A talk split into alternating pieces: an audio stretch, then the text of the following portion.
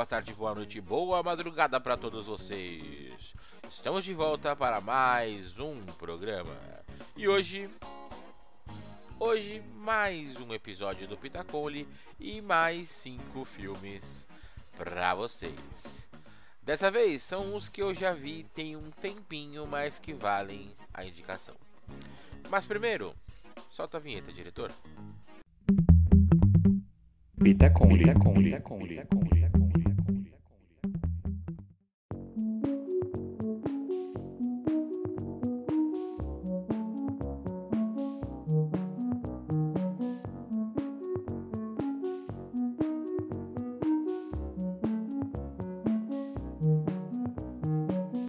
Amour.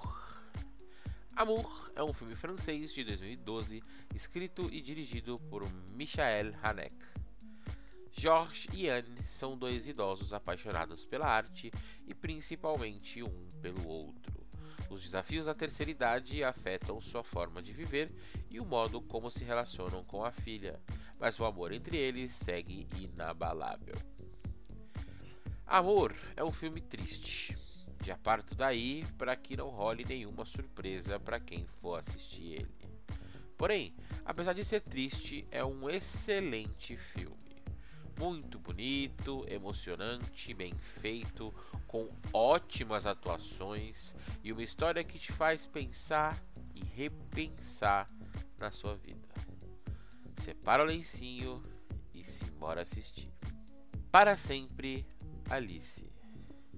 Para Sempre Alice é um filme estadunidense de 2014, dirigido e escrito por Wash Westermoreland e Richard Gladser, baseado no romance homônimo de Lisa Genova. Alice Howland é professora de Harvard e especialista em linguística. Ela está feliz pelo que conseguiu construir, tanto a nível pessoal quanto profissional. No entanto, sua vida muda inesperadamente quando ela é diagnosticada com Alzheimer. Parece que a vibe de hoje é filme triste, né? Pois é, esse também é triste.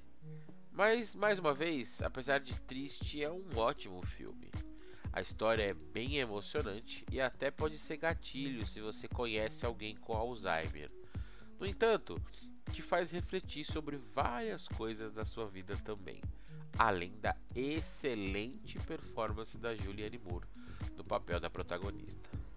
Continua com o lencinho na mão e confere esse filme. Sete Dias Sem Fim.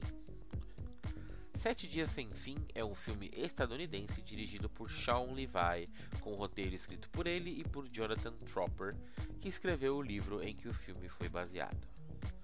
Após a morte do pai, quatro irmãos precisam passar uma semana juntos na sua casa de infância ao lado da extrovertida mãe e de seus respectivos maridos, esposas e ex-namorados. Durante esse período, todos têm a chance de reavaliar sua história de vida e seus relacionamentos com as pessoas que mais amam de maneira emocionante e cômica. Bem, tem momentos de tristeza e reflexão nesse filme também, então eu recomendo que o lencinho fique por perto mais um tempo. Mas eu juro que nesse aqui também tem bons momentos leves e bem-humorados. Uma ótima história para pensar nossas relações com os nossos e com a gente mesmo. Confere ele. Sombras da Vida. Sombras da Vida é um filme estadunidense de 2017, escrito e dirigido por David Lowery. M e C são um casal. A vida de M é completamente transformada pela trágica morte do esposo.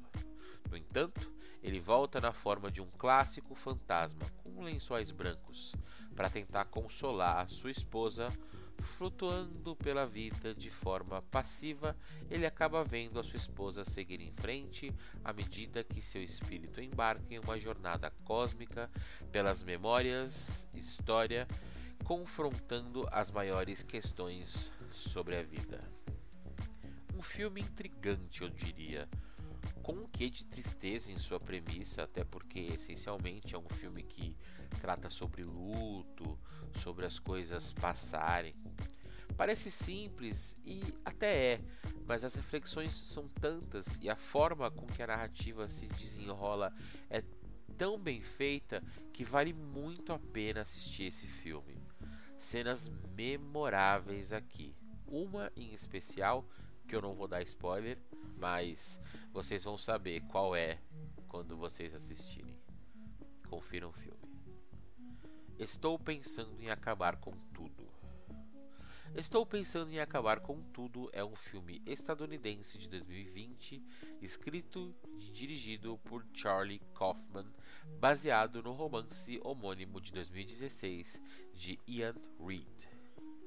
Uma jovem parte em uma pequena viagem com seu namorado e desde o princípio expõe sua intenção de acabar com tudo, com o relacionamento, mas não toma a iniciativa e acaba entrando cada vez mais na vida do namorado. Eu vou começar aqui dizendo que quando eu vi o filme pela primeira vez eu entendi um total de 4% do que eu tinha visto ali.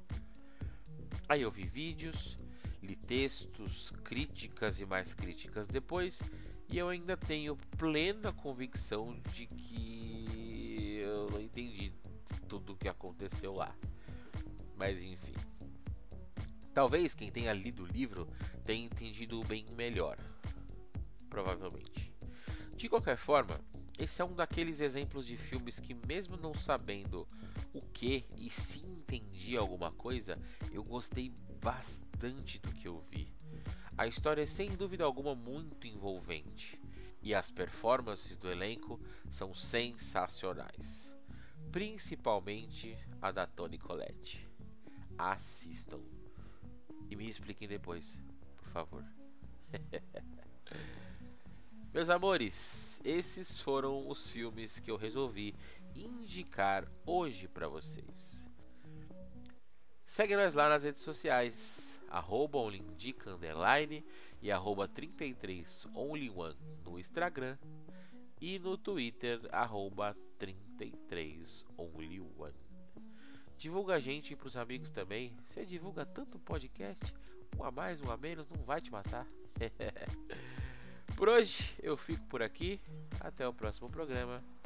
Um beijo e tchau.